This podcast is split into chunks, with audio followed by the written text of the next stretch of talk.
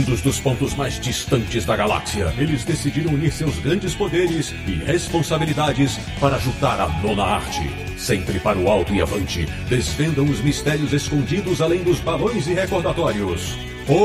Tatis, você queria um podcast sobre quadrinhos? Achou! Bem-vindo ao Confins do Universo.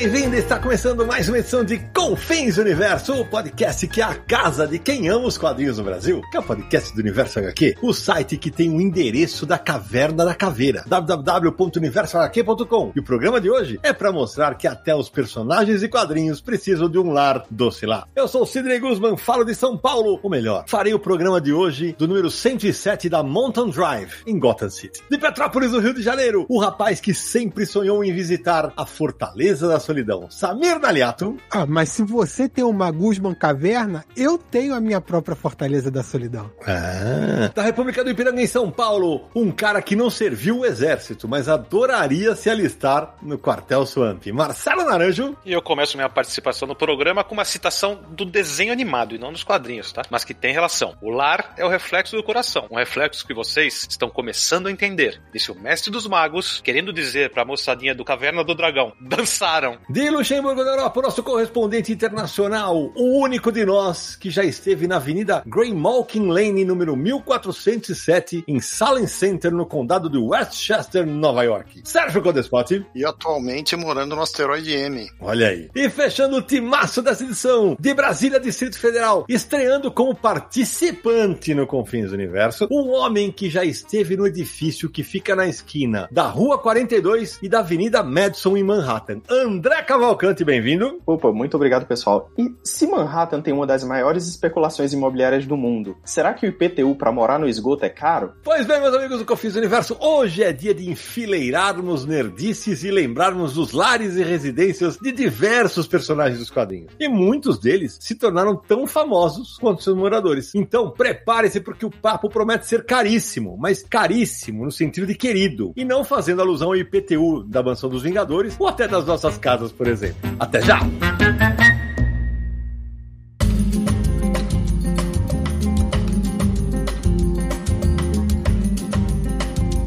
Sabendo, aliato, antes de pagarmos a primeira parcela do IPTU dos nossos lares, aqueles recados iniciais para quem quer apoiar o Confins do Universo. Não, a gente tá quase entrando em maio, já paguei muito mais do que a primeira parcela. É verdade, é verdade, Samir, já pagamos muito mais do que as primeiras parcelas, tem razão. Mas Sidão, olha só, como todo mundo sabe, o Confins do Universo é o lar de todo mundo que gosta de quadrinhos. Então, se você quiser apoiar o nosso projeto, aí vai ser muito bem-vindo. Acesse lá catarse.me barra universo HQ, conheça todos os planos disponíveis, todas as recompensas programadas e você se tornar um apoiador aí, vai colaborar tanto com o site quanto o podcast, quanto o nosso canal no YouTube, a gente conseguir produzir mais conteúdo com mais frequência. Então acesse lá, você vai concorrer a sorteios, grupo no Telegram, você também pode concorrer a acompanhar uma gravação do Confins do Universo ao vivo. Então são muitas as recompensas que você vai encontrar lá na nossa campanha no Catarse, uma campanha que ao longo desses cinco anos nos proporcionou colocar em prática vários projetos nessa não. Um deles foi a reformulação do site, outro foi conseguir fazer os vídeos pro YouTube. A gente também conseguiu alugar estúdio para fazer live, como aconteceu. Aliás, essa aqui é,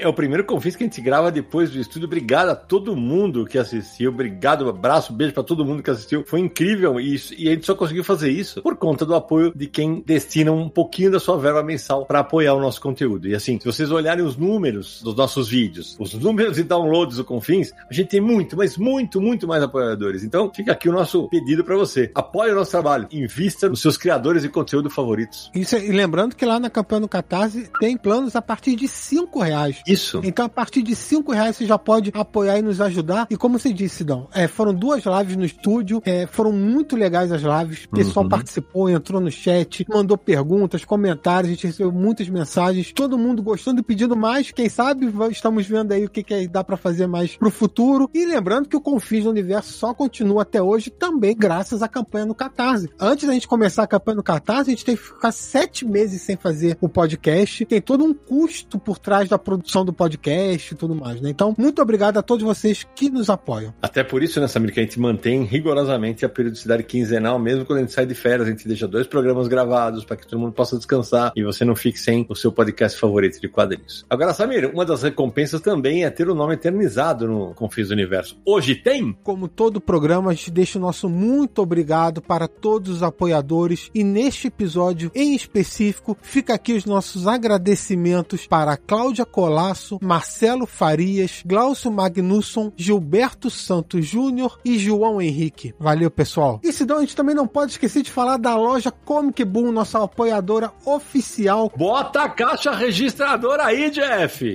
E ela tá lá na rua Tijuco Preto, 361, no Tatuapé, em São Paulo. Então você de São Paulo pode visitar a loja, fica pertinho do metrô Tatuapé. E você do resto do Brasil, comicboom.com.br para fazer suas compras de quadrinhos. Enviam para todo o país e o frete é grátis a partir de 249 reais. Além disso, toda compra gera um cashback de 15% para futuras compras. Verdade. Então olha a vantagem para você. Isso sem contar que as pré-vendas têm 30% de desconto e os lançamentos, ou seja, os quadrinhos que chegam na loja durante o primeiro mês, 20% de desconto. Então, desconto é o que não falta na Comic Boom para você fazer a sua compra. Aproveite. Bom, então agora assim, antes de adentrarmos ao papo na abertura, eu falei que o André Cavalcante, meu amigo doutor André, é, está estreando no Confins como participante, mas ele já teve aqui como ouvinte, porque o André está, inclusive, recebendo algumas de suas recompensas. Ele, ele é nosso apoiador há muitos anos, ele já veio como ouvinte e agora ele vem como participante. E como ele entende muito de quadrinhos, se você ainda não ligou o nome à pessoa, ele inclusive é resenhista no Universal aqui. Doutor André, apresente-se, por favor. Opa, muito obrigado,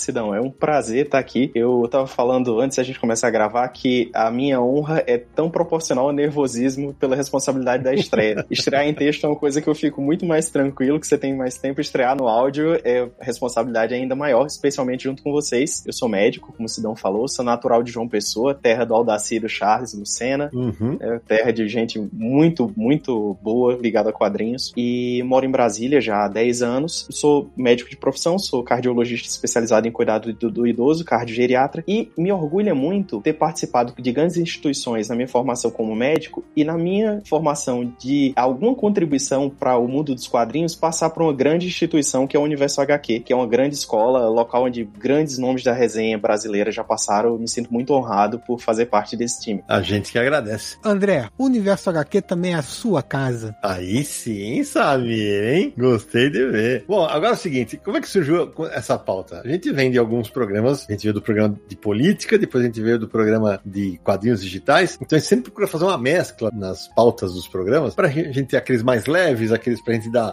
risada, pra gente jogar nerdice, como eu falei no começo da- do programa, pra desabar nerdice em cima da mesa e, e, e ficar lembrar, uma- um puxar a lembrança do outro e tal. E aí veio, veio esse tema. Foi o Naranja que sugeriu, né, Nara? Isso, a gente tá conversando e não sei porquê, uma pulguinha atrás da orelha falou: vamos falar das casas dos personagens dos quadrinhos. Aí eu sugeri, todo mundo curtiu e vamos fazer isso. Muito, é isso, é, foi exatamente isso. A gente já tinha feito dos veículos, né? E, poxa, tem tanta história com, em que a- muitas vezes a casa, já fica a dica, é a protagonista. Então vai funcionar assim: cada um de nós vai começar a lembrar de casas famosas dos quadrinhos e a gente vai puxando conversa e o papo não tem hora pra acabar. Quem vai começar hoje? É, vamos deixar o nosso convidado começar pra ele, pra ele perder o nervosismo? O que você acha, Samir? Vamos, mas só pra esclarecer, né? Casas, mas também vale QGs, porque tem, muitos personagens moram nos QGs, só, só não vale assim. Cidade aí já, já extrapola, né? Aí não. É, exatamente. E lembrando, para você que está nos ouvindo, é óbvio, ululante, que não citaremos todas as casas dos quadrinhos em todos os tempos. Então, ah, quando vier aquele. Ah, vocês esque- esqueceram daquelas, é. Algumas vão ser esquecidas mesmo. Mas você pode entrar lá no site, nos comentários do post desse episódio e colabore lá nos Isso. comentários, deixando a sua sugestão também. Ah, cita a sua preferida lá. É isso aí. Então vai, André, começa você, vai. Então, Sidão, normalmente é bom você começar com o pé na porta, né? No meu caso, eu não sei se vai ser muito auspicioso, mas eu vou começar com o pé na cova. Hum. Eu vou começar aqui com o túmulo de Danny Colt, que fica no cemitério de Wildwood. Pra quem não tá ligando Danny Colt a pessoa, Danny Colt é a identidade secreta do Spirit, o herói criado por Will Eisner, e o cemitério, ele aparece desde a história de origem, que foi publicada em junho de 1940. É uma história que não tem tanto a ver com o que se fez depois de Brilhante no personagem, mas o Danny Colt, quando ele vira o Spirit ele não fica vivendo como civil e como Spirit. Ele é dado como morto logo na primeira é, aventura. Ele é enterrado vivo. Não sei como ele sai do, do túmulo. E o túmulo dele passa de, a virar a sua moradia e base de operações. Ele passa, faz um, um lounge sobre, sobre a Terra. Eu, sinceramente, não sei como que se constrói um negócio daqueles. e com a clarabóia redonda enorme, que é bem icônica, tem umas grades. Eu não sei como ninguém nunca vê que o espírito está ali dentro. Mas ele passa a viver ali e vive sempre 100% como o herói mascarado. É, bom lembra, porque o, o André começou com o cara que mora na cova, né? O negócio é... Pois é, é quase uma covarna, né? Em vez de caverna. Ai, né? meu Porque, Deus. não, porque Começou, começou. É. Começou na laranja. Sérgio, e, a- e aí é de madrugada, hein, Sérgio? É,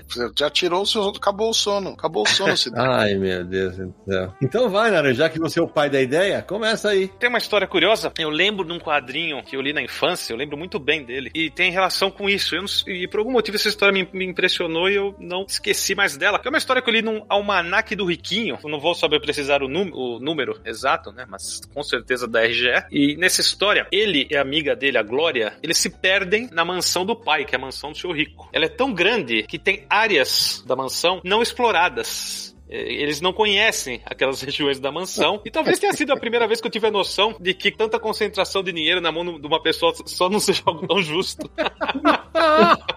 Mas, mas, ah, o curioso dessa história é que eles chegam numa área e eles são atacados por um robô. E aquele robô tinha a função específica de proteger uma fortuna que estava naquela, naquele lado da mansão. Olha que doideira, mas o- é o lar do Riquinho, né? O Riquinho Rich Rich é um dos personagens mais trilhardários da história dos quadrinhos e que por anos e anos teve publicação aqui nas bancas brasileiras. Que boa lembrança, né, Nara? Porque eu, eu também lembro de, de ler, ler o Riquinho e era um negócio, é, para nós que somos Durango, né? Era um negócio quase irritante, né? Porque vamos falar a verdade, né? Ele mostrava, fala, ah, eu não conheço esse lado da minha, da, da minha casa, porque era uma, era uma estupidez, né? Não, é, meu, olha, meu pai me comprou um jato e eles saíram pra passear de jato. Era, É isso, é isso. Não tinha limite, não tinha limite. Eu vou aproveitar que o Naruto tá falando de milionário, então eu vou indicar o meu, né? Já que eu usei na abertura, na minha apresentação, eu vou falar da mansão Wayne, que é outra mansão que é impo- absolutamente impossível o seu Bruce Wayne visitar todos os quartos. Tão grande que aquele negócio. Coitado do Alfred, né? Quando estava vivo, que agora parece estar morto, né? É, mas daqui a pouco volta, né? Pra dar um jeito daquilo tudo, né? O Alfred sim é super-herói, tem que cuidar Ele da- sim, não só da mansão, como da Nossa. Batcaverna, pô. Não, e é- exatamente, jornada dupla, ainda tem que cuidar do, do Dick Grayson quando, tá, quando morava lá,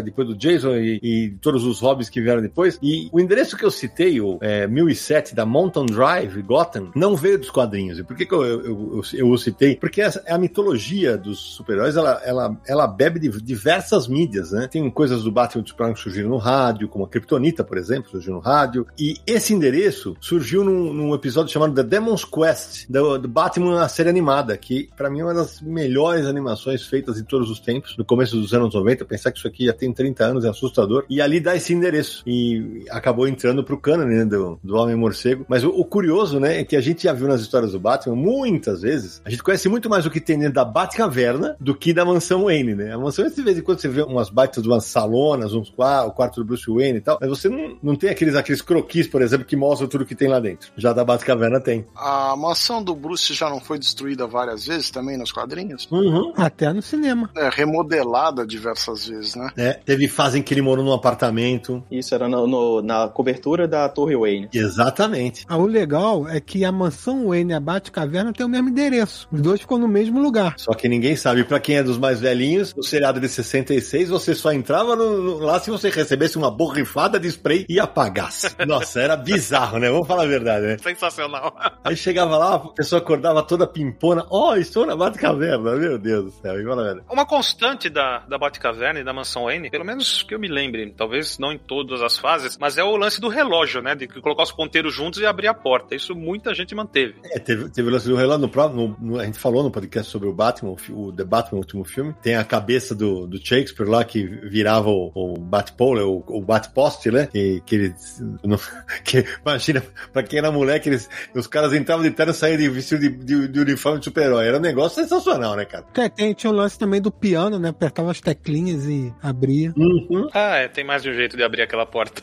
Então, o legal da Batcaverna e da Mansão Wayne, como de outras que a gente vai falar daqui a pouco, as diferentes interpretações ao longo dos anos, né? Sim, sim. Cara, Batcaverna já teve vários formatos diferentes, várias coisas dentro dela. Dela diferente. Mansão Wayne é a mesma coisa. Mansão Wayne já foi destruída, até no cinema já pegou fogo, teve que ser reconstruída. A do videogame do PlayStation 3 é da hora, hein? Aquela caverna. E era mais de uma, né, Naranja? Você tem no primeiro jogo, tem tipo uma Batcaverna embaixo do Arkham, né? Porque caso o Batman ficasse preso, ele cria uma Batcaverna ali pra ter um ponto de apoio, que ele tá sempre preparado. Dizer, eu, eu até puxar um, um, gancho do Sidão, o Sidão falou que nem tudo que vem do cânone dos heróis vem dos quadrinhos, a Batcaverna não vem dos quadrinhos. É isso, é isso aí. A Batcaverna, ela, é, ela foi criada no, no seriado de cinema do Batman, no segundo episódio, né, a Caverna do Morcego. E aí o, o Bob Kane ficou de olho lá e falou, oh, joga isso aí na HQ. É isso mesmo. Então, você vê como, você vê como as coisas, as mídias, e aí, é aí que eu morro de rir, viu?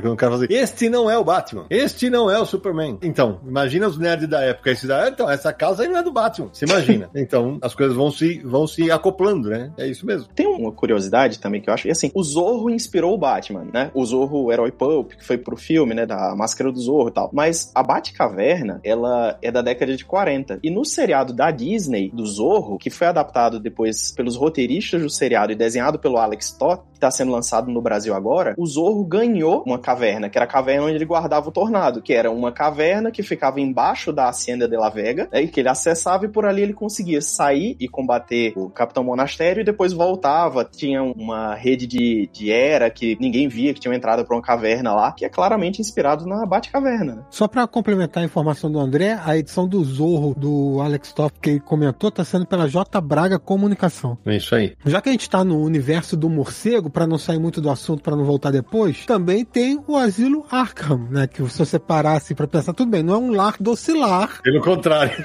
pois é, é o contrário, mas lá é o, é o lar dos mentalmente instáveis vilões de Gotham City, né? Então, eles moram lá, acaba sendo lar deturpado, assim, né? No conceito, mas tá lá. Eles não moram lá por opção, né? Mas é, é mas estão lá, né? É, grandes períodos que eles passaram morando lá. E o legal é que tem várias versões do Asilo Arkham que ela tem a aparência de uma mansão mesmo, né? Até com os corredores, os salões e quartos e tal, né? Tem algumas versões que parecem mais um hospital e tal, mas mesmo quando você olha assim, olha a entrada, tem um aspecto de uma mansão que foi meio que adaptada, né, para ser um asilo e tal. É, é, muito louco, porque apesar de ser de ser um hospício, né? É um hospício, não sei se, se ainda se fala assim, né, André? É um termo mais antigo, mas o, o Arkham é um, um, modelo de hospício, né? Uhum. Porque tem hoje em dia cada vez menos se tem hospício, tem instituições de, de é, cuidados mentais, clínicas. O, o, termo hospício se usa menos, mas o asilo Arkham é um hospício, porque é um, é um modelo antigo, né, de, da psiquiatria. Ele não mudou, ele não virou instituição humanizada até hoje. Entendi. Então não estaria errado falar que ele é, não, porque ele é um modelo de hospício. É, eles realmente não. Ninguém mora lá porque quer, mas acaba sendo o lar dessas pessoas. E só para complementar a informação que o André deu sobre a origem da Batcaverna, a primeira vez que ela aparece nos quadrinhos é em Detective Comics 83, em janeiro de 44. No ano anterior, ela seria batizada no seriado do Batman. É curioso você imaginar que durante o que uns 60 números ou 50 números não existia Batcaverna, né? É, né? Pra gente é. hoje é, é, parte clássica do personagem, né? Total. Quando a gente for falar do Superman, então, a Fortaleza demorou 20 anos para aparecer do formato que a gente conhece. Mas a gente não vai falar do Superman, Samir, fica tranquilo. home sweet home vocês que já falaram muito do Batman e tal, eu vou fazer uma, uma mansão óbvia para mim, né? Que é a mansão do Xavier, né? É que eu dei o um endereço aqui, né? O Tidão citou, né? 1407 Gramalkin Lane, em Salem Center, Nova York, em Westchester County, né? O condado de Westchester, que é a base tanto dos X-Men quanto dos Novos Mutantes, né? É uma mansão que tem a versão clássica dessa mansão, porque é uma mansão que já foi destruída umas 60 vezes. Por baixo, é. Por baixo, né? Ela fica na beira de um lago lago, é uma propriedade extensa, tem umas montanhas, e ela tem seis andares, né? Tem o térreo, o primeiro andar, daí tem um sótão, e essa parte de, de térreo e, e, primeiro andar e sótão é realmente moradia, a biblioteca, as salas e tal, né? Onde as pessoas moram. E a parte mais interessante são os três subsolos, né? Aí você tem a parte operacional dos X-Men, a sala de perigo, computadores, todo aquele aparato de comunicação. E o curioso é que nessa fase existia um túnel que levava pro hangar, que não ficava exatamente na mansão, ficava um pouco afastado da mansão e aquele a, hangar que abria as portas e os, e os Pássaro Negro, que era o, o jato dos X-Men, saía e tal. Então era um, era um lugar com muitos túneis e muitos recursos, né? Agora, curioso é que outras versões dessa mansão, essa versão é a, a clássica, são como se fossem três casas interligadas, é né? uma mansão com três corpos. Na fase do Grant Morrison, por exemplo, tem uma mansão construída em forma de X, né? Ah, bem lembrado. Que é um, um visual completamente diferente. E existem alguns autores que desenham a nave dos X-Men sair do, da quadra de basquete, né? Como se fosse o subsolo. Então, assim, existem muitas variações. A versão que eu tô falando é a versão clássica da década de 80. Uhum. Agora, algumas coisas, viu, Cé? É, a primeira, né? Você imagina, a mansão Wayne ainda tinha o Alfred. E lá, quem limpava, né? Fala a verdade, né? Ah, deve ter algum mutante com poderes de limpar. É, não, só pode. Veja, a, a mansão X é uma escola também, né? Exato.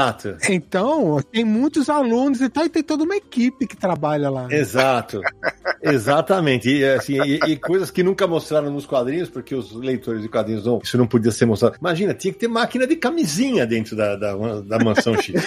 Olha o Sidão, olha a mente do Sidão, olha a mente do Sidão. Não, mas, é, mas Sérgio, é tudo adolescente, os caras todos os hormônios à flor da pele. Você tá de brincadeira. É, tudo ingênuo. É, tudo punheteiro, né? Deixa pra lá. Comics Code não deixa, Sidão. É, não deixa. É, é, como você bem lembrou na resenha da Mulher Hulk, o Comics Code não deixa. Tinha um inibidor, tinha um. Isso, inibidor. Vou nem falar do quê? não, vou falar do que, que é. Uma das atribuições dos poderes mentais do professor Xavier é ficar bloqueando a libido dos alunos. Não, só se fosse, né?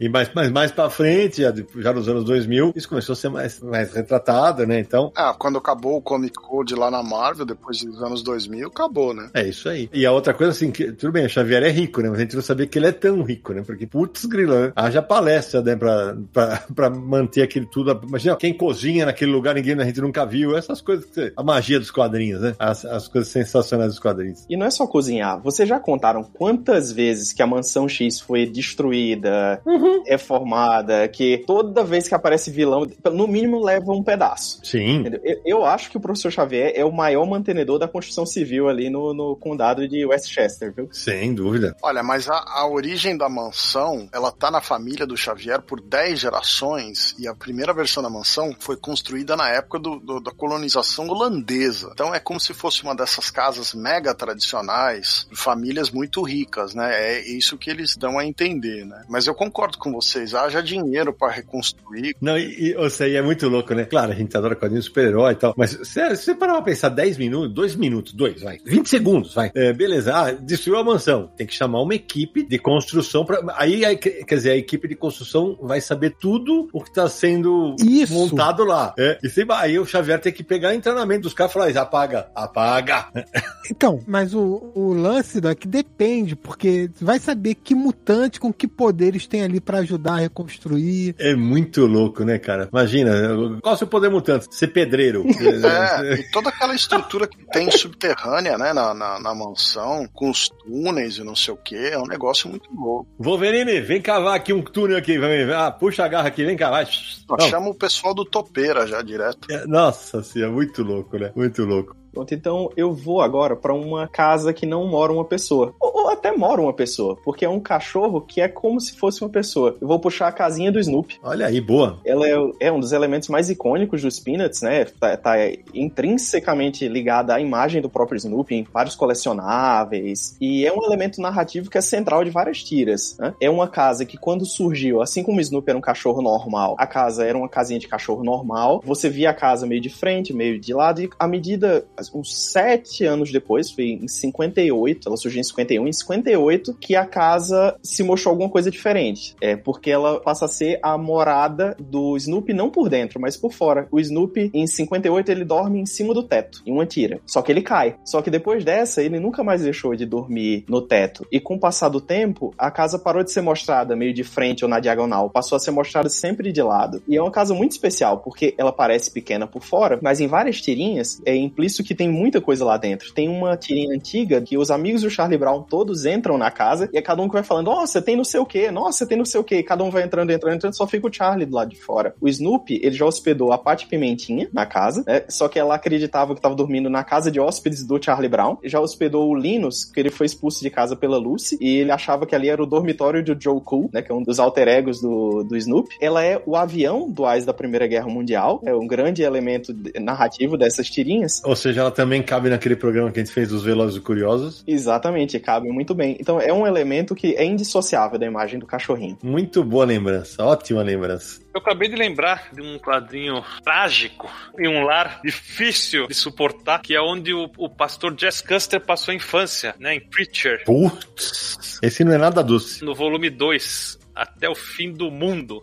Nossa, essa história. Pra quem não conhece a história, o pastor ele herda a voz divina, né? É, que faz todo mundo obedecer quando ele invoca esse poder. Só que ele é de uma família disfuncional. A mãe tinha fugido de casa, era uma fazenda no interiorzão lá dos Estados Unidos. Só que ela é recapturada já com ele, nascido junto com o marido, né? E aqui é contado em flashback essa história nesse segundo volume, como a matriarca Mary D'Angeli, ela é uma fanática religiosa que leva tudo ao extremo para purificar a alma dos seus, né? Ela tem dois primos do, do Jess Custer, são os capangas, são dois malucos assassinos. Ela faz literalmente qualquer coisa. Não é um lar feliz. Ele foge de lá, jovem, e durante a saga de Preacher ele é recapturado e levado de volta para sofrer lá, né? Só que as coisas tomam outro rumo. É meio que uma redenção. É uma casa triste. Eu vou falar de uma casa que. Não é que ela é triste, mas ela é, ela é emocionante. Eu vou falar de A Casa, quadrinho do Paco Roca, né? Foi lançado aqui no, no ano passado. Para mim, só não foi o meu melhor do ano por conta de alguns erros editoriais na, na edição brasileira da Devir. Mas que é, é um, uma história sensacional, me, me emociona cada vez que eu leio. É a história de três filhos que vão voltar para casa onde o pai vivia. E eles voltam depois que o velho morreu e vão decidir o que fazer com aquela casa. E eles vão recordando, né? Momentos que eles passaram ali com o pai, só eles, quando eles eram pequenos, quando eles eram jovens. E eu, como sou um cara que minha família viveu numa casa, a casa dos meus pais, durante décadas, esse quadrinho fala demais comigo. Fala demais, demais, demais. Porque o personagem da casa é muito marcante nessa história. E eu até entendo que pessoas que mudaram durante a infância até a vida adulta várias vezes, talvez não tenham essa, essa identificação. Agora, para mim, essa história pega de uma maneira absurda. É sensacional a casa. E, aliás, não, você tem até uma história com casa, né? Que conversa muito com o quadrinho A Casa do Paco Roca. Então, para você realmente bate de um jeito diferente. Agora, a casa é, é, tão marcante porque, assim, claro, tem os personagens da família e tudo mais, mas é realmente a casa é central. A casa é o personagem. A casa é, é o catalisador de toda a história. Então, ela, para esse episódio, cai como uma luva, né? É, porque eles ficam naquele negócio, nós estamos nos despedindo da casa ou não? Então fica isso, né? Eu, eu, o que o Samir falou sobre a minha história, é, quando meu pai faleceu, minha mãe ficou sozinha numa casa enorme, nós éramos quatro irmãos, e eu até escrevi um texto, a gente vai linkar aqui nesse, nesse episódio, que é do dia que eu tava em Frankfurt, na feira de 2013, em, na, na feira do livro, e a minha família, minha mãe se despediu da casa e já tava fora do Brasil. Só que uma semana antes de eu viajar, nós fizemos uma despedida da família inteira da casa. E passado alguns anos, a casa voltou para nossa família. Então é um negócio. A história é muito, muito marcante para nós. Para mim é o, é o melhor Paco Roca que eu li. E eu acho assim, não, eu não morei a minha vida toda numa mesma casa. Mas, eu, por exemplo, eu tinha a casa da minha avó, que era uma casa em que reunia toda a família. Então, acho que se você tem não só um imóvel que você morou, ou teve algum imóvel semelhante na, na família, eu acho que eu me coloco muito no lugar dos netos. Sim. Né, que estão participando. Porque eu tinha mais ou menos a mesma idade quando teve um processo parecido, assim. E a casa é, um, é um, um quase um, um avatar do pai que se foi. É isso aí. Né? Então, no caso dos netos, um avô. Então, a chance de alguém ser tocado pelo quadrinho é altíssima. É, seria uma segunda despedida, né? É, exatamente isso. É, porque aquele, né, em A Casa, os irmãos eles estão brigando, tá? Eles, tão, eles, têm, eles têm rixas que vão deixando de lado ali, mas o elemento de, pô, olha tanto de coisas felizes que a gente viveu aqui, né? Isso, isso é, é, é mencionado o tempo inteiro e é emocionante, cara. Realmente é emocionante. Tem uma coisa, eu, eu até mencionei, eu, eu trabalho com idosos, né? Com a maior parte. Eu, eu, sou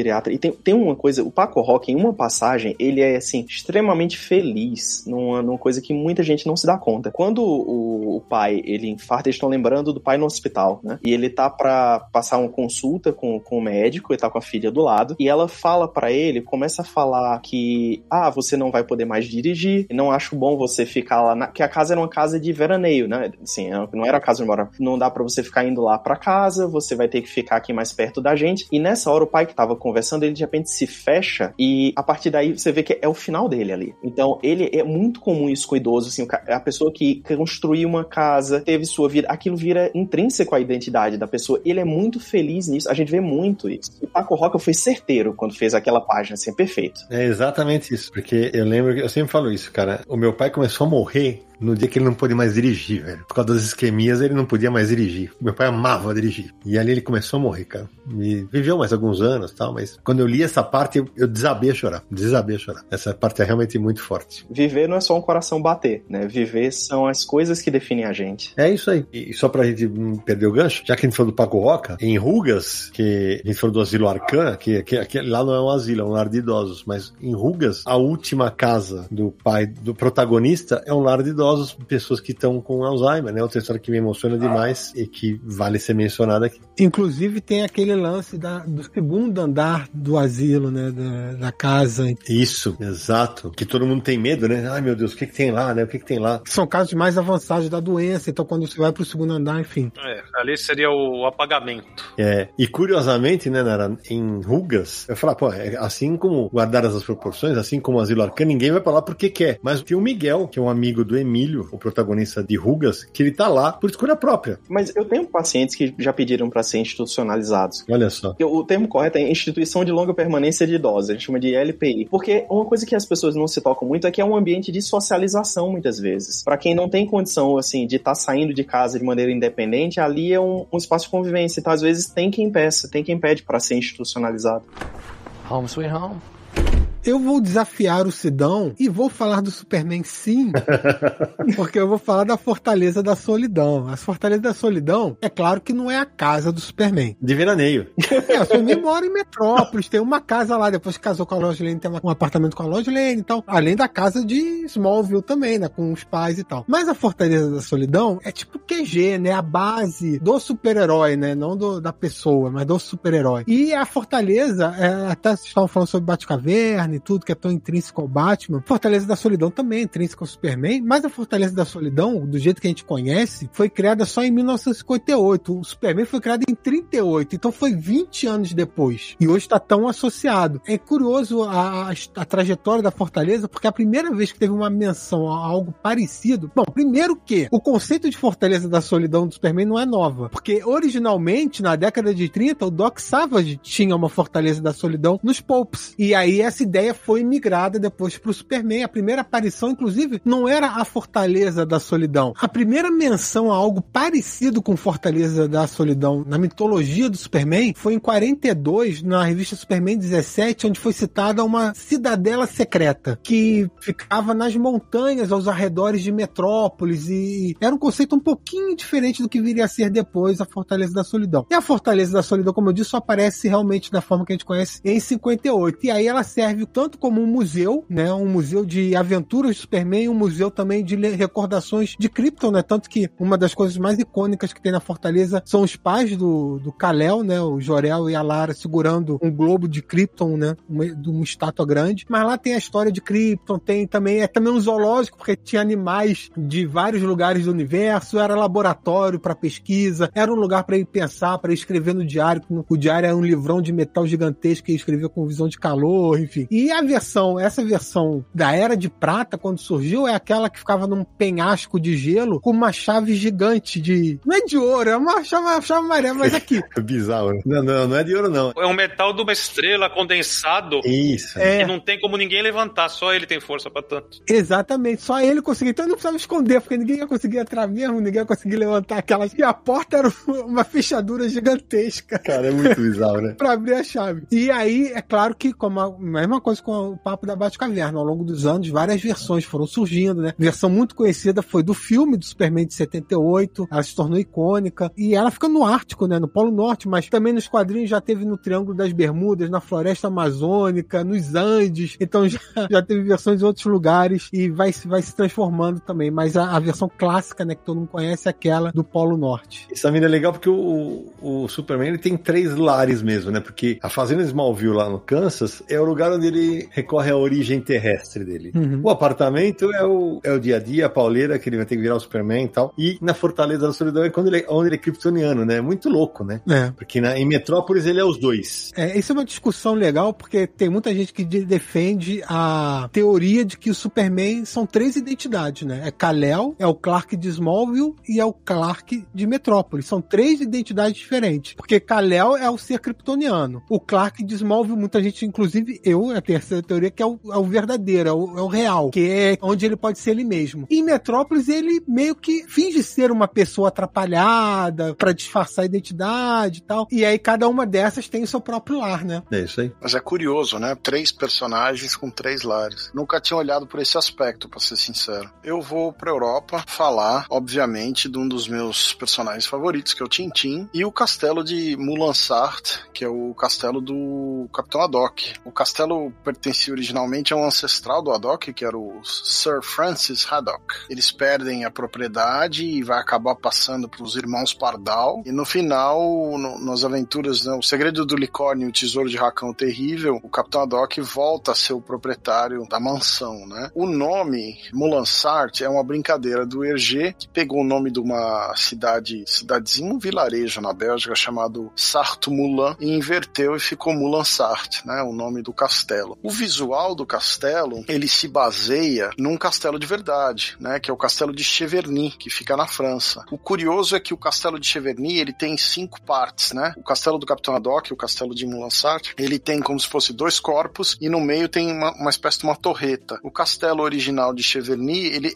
além do que você vê na- nas histórias do Tintin, ele tem mais dois corpos maiores nas laterais, assim, né? Um castelo ainda maior. É um castelo bem famoso na França, muito bonito. E como o dono do castelo, o proprietário, é um fã de Tintin, nesse castelo hoje em dia ele tem uma exibição permanente sobre Tintin, né? É, eu tive a oportunidade de visitar o lugar, é muito bacana, tanto o castelo em si, a propriedade, os jardins, quanto a exposição. Tirou foto, Zé? Tirei, tirei. Ah, então monta um álbum aí pra gente colocar na, no post do Confins. É, depois eu preciso pegar aqui as imagens e passar para vocês. Mas é muito bacana essa reconstrução, né, que o Hergé faz, essa decisão de adaptar o castelo e tal, é um- uma das várias brincadeiras que o Hergé faz. E o castelo é cenário de várias aventuras, tem grandes escadarias, tem a cena clássica que o Haddock cai da escadaria, né? Tem o, o- As Joias da Castafiore, por exemplo, é um álbum onde toda aventura se passa dentro do castelo, né? Nos jardins, a propriedade, o quarto. Então, são várias aventuras onde você vê bastante desse castelo, né? Isso é curioso que o, o Tintin mesmo, a gente só sabe que ele mora na, em Bruxelas, mas nunca é, é mostrado onde é, né? O endereço exato não, mas é, ele- eles mostram o apartamento do Tintin nas histórias iniciais. Ele tem lá um apartamento num predinho. É verdade. Tá sempre na casa dele lá, vendo, por exemplo, o caranguejo das tenazes de ouro, ele tá. Ou das presas de ouro, das pinças de ouro, né? Que chama É. a versão, versão atual da, da ca- caranguejo das pinças de ouro. É, aqui no Brasil saiu as duas, mas é das pinças. né? ele tá no apartamento olhando o rótulo do caranguejo e tal, né? Então, essa fase anterior dele, quando ele ainda não estava muito ligado ao Haddock, você vê mais ele no apartamento dele em Bruxelas, né? Que veja, em nenhum momento é dito que é a cidade de Bruxelas, né? É, Mas as pessoas sabem que é Bruxelas porque durante a história às vezes aparecem coisas típicas, prédios e lugares típicos de Bruxelas. Então, Você, eu tava pesquisando aqui no, no, no site no aventurasdetintim.fandom.com e fala que no álbum Tintin no Tibete, o endereço escrito na carta de Chang pro Tintin indica Bruxelas na Bélgica. Então ele realmente morava lá. é, não lembrava disso.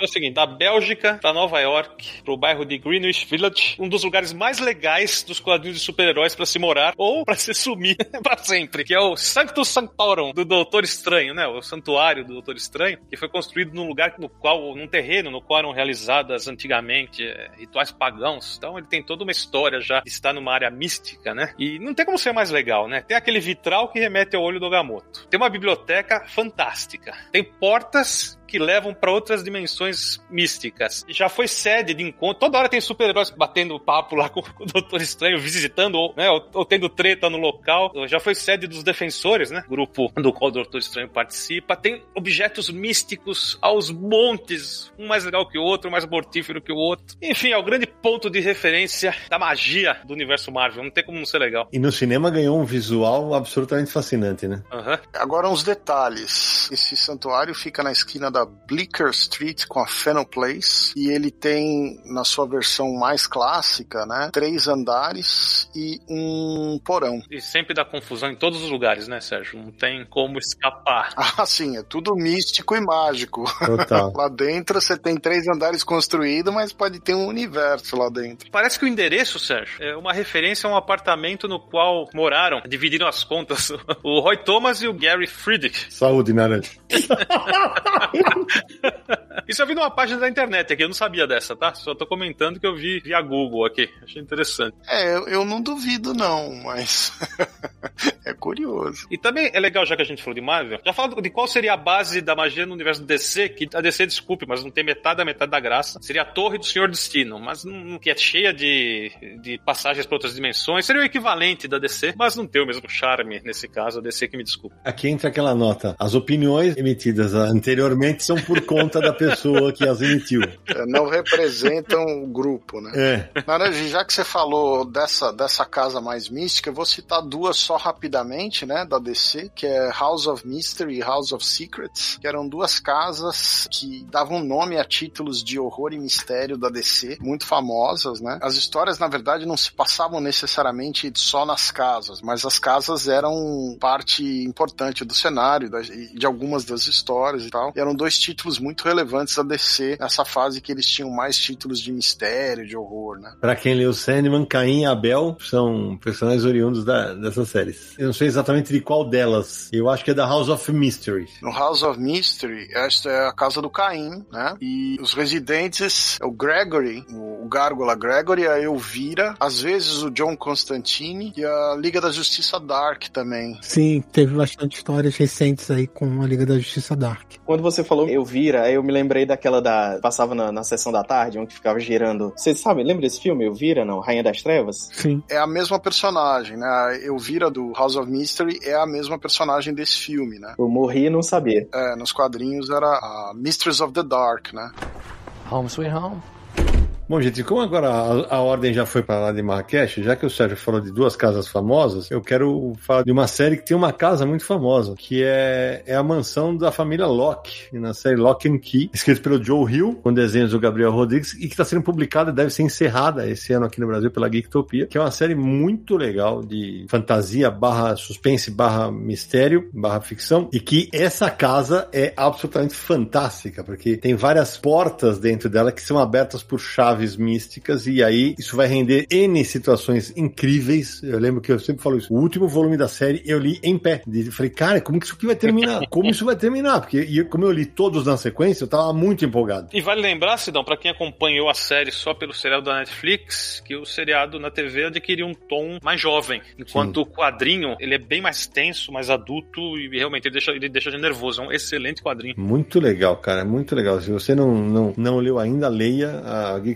vive fazendo promoções com todos os, os, os livros e tal, e vai terminar esse ano. Vale muito a pena, baita leitura. Ah, então eu quero falar outro, outra casa marcante, mas que não é casa, é edifício. Hum, Porque é o edifício do mestre Will Eisner, né? boa, boa, boa. Uma graphic novel que inclusive foi publicada no Brasil pela primeira vez pela editora Abril, em 89, depois republicadas outras vezes por aqui. E o personagem principal é esse edifício, né? E conta quatro histórias de pessoas que moraram nesse edifício, todas elas ligadas a esse prédio, todas as desilusões e tristezas que passaram em suas vidas. É uma obra que todas essa- essas tramas são ligadas por um fio condutor que é esse prédio em Nova York. Ótima lembrança, porque é um quadrinho maravilhoso, cara. Eu sempre falo desse quadrinho porque eu lembro muito que foi, acho que uma das primeiras, talvez tenha sido o primeiro Eisner que eu li quando eu comecei a escrever sobre quadrinhos e eu lembro que eh, ele foi publicado dentro daquela coleção graphic novel. Eu já falei isso em outros programas e a gente vinha falando de, vinha sendo publicado super-heróis e tal. Aí lançou o Will Eisner, todo mundo, caraca, o Will Eisner. Aí abriu, eu- na época eu tinha muito contato com o Marcelo Alencar, que era editor lá. Foi a edição que menos vendeu, gente. Isso é um crime, né? Que tristeza isso. Outro mercado. Na época, imagina. Clássico. Um clássico, não, foi- não vendeu, não vendeu quase nada. Eu Falei, puta, cara, que horror, cara. Era uma coleção muito interessante porque misturava diversos gêneros. Enquanto você É. tinha o edifício do Will Eisner, você tinha os X-Men da Marvel também. Isso. É que começou com Super e depois vai ter quadrinho europeu, vai ter Lulu Smack, Crepúsculo. Nossa, Nossa, Blueberry, muita coisa. É que, na verdade, eles começaram a pegar não só as graphic novel Marvel e DC, e começaram a pegar outros álbuns que cabiam naquele formato, né? Exatamente. E jogaram os. Porque, como era um formato que era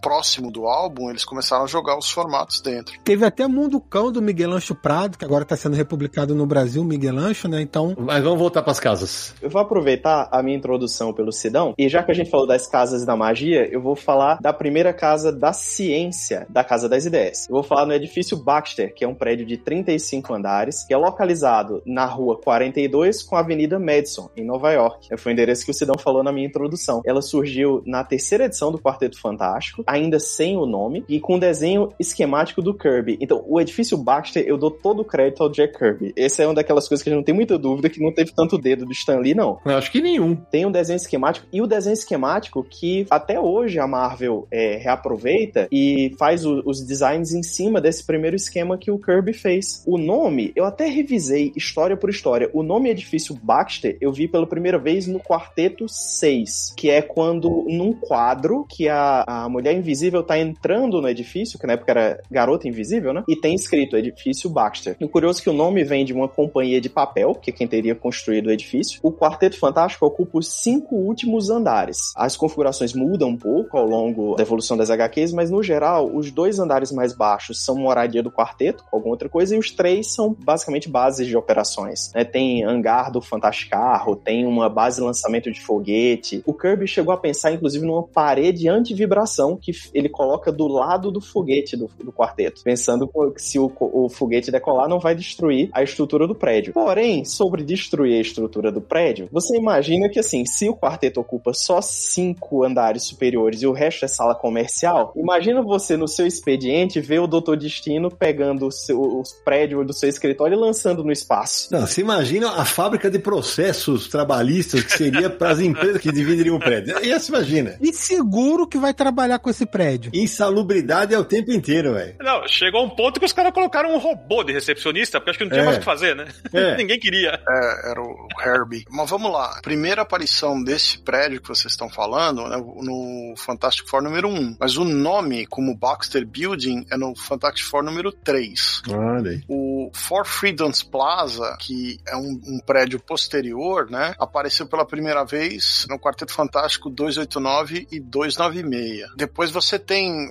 outras versões. Agora, depois do prédio Baxter original com cinco andares, teve a Torre Baxter, que aí era o prédio inteiro era do quarteto. Aí você tem o Four Freedoms Plaza, né? Que tem aquele 4 no topo do, do edifício. Depois você tem o novo edifício Baxter, que tem lá o hangar pintado com o número 4 e tal, que é uma versão mais recente. Teve uma época que tinha um complexo na Antártica, tinha um pier do Quarteto Fantástico, tinha uma série de outras coisas que foram criadas aí pro quarteto, né? Tem uma curiosidade, Sérgio, que o Four Freedoms Plaza, o John Byrne deu entrevista, porque ele que destruiu o Baxter, né? Sim, sim, sim. E na época houve que sempre que acontece uma coisa dessa nos quadrinhos tem chiadeira, né? Ele deu uma justificativa que eu achei muito plausível, porque o Baxter, desde o começo, ele, é, ele, é- ele era referido inicialmente como o, o arranha-céu do Quarteto Fantástico, só que ele tinha 35 andares. Então, quando o Byrne tá escrevendo, uma- um, um prédio de 35 andares em Manhattan já não impressionava tanto. E é por isso que ele bota o Baxter abaixo e aí vem o Four Freedoms. Outra curiosidade é que a entrada para a zona negativa fica dentro do edifício, né? Tem um portal de entrada para a zona negativa dentro do, do edifício do Quarteto Fantástico. Tanto é que várias invasões do Aniquilador é, acontecem por causa do, do- da porta que existe no Quarteto Fantástico, né? No prédio do Quarteto Fantástico. É um lugar seguro, realmente super saudável para se trabalhar. Mas ó, agora que a gente tá vivendo no, na época dos filmes, o